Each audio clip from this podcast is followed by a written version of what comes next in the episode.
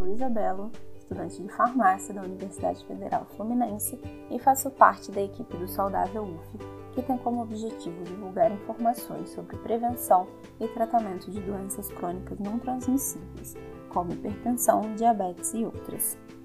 Uma das principais maneiras de garantir um tratamento adequado para as doenças crônicas é garantir o acesso aos medicamentos, e por isso hoje vamos falar sobre o programa Aqui Tem Farmácia Popular.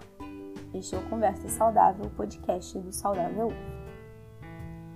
O programa Farmácia Popular, criado em 2004, é uma iniciativa do governo federal que cumpre uma das diretrizes da Política Nacional de Medicamentos, garantindo acesso aos medicamentos considerados essenciais. Ele visa atingir aquela parcela da população que não busca assistência no SUS, mas apresenta dificuldade de manter o tratamento medicamentoso devido ao alto valor dos medicamentos. A partir de 2006, o programa começou a se chamar Aqui Tem Farmácia Popular, onde as farmácias e drogarias da rede privada se credenciam para fazer parte do programa. A parceria entre a rede privada e o governo federal possibilita que os medicamentos considerados essenciais sejam ofertados a baixo custo para as pessoas. A partir de 2011, o programa passou a ofertar medicamentos de graça para diabetes, asma e hipertensão, numa campanha denominada Saúde Não Tem Preço. Já os medicamentos para rinite, doenças de Parkinson, glaucoma, dislipidemia, osteoporose, anticoncepcionais e fraldas geriátricas são vendidos com descontos de até 90% para a população.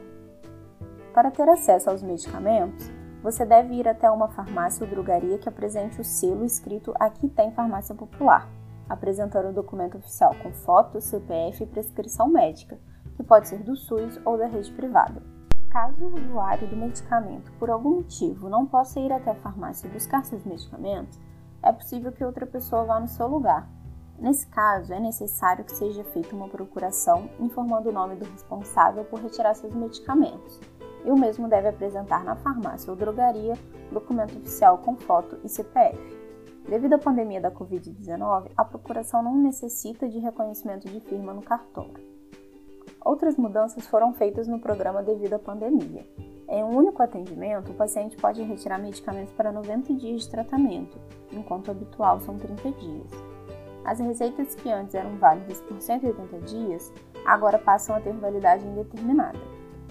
Agora que você já conhece mais uma alternativa de acesso a medicamentos, não deixe de seguir seu tratamento da maneira indicada pelo seu médico.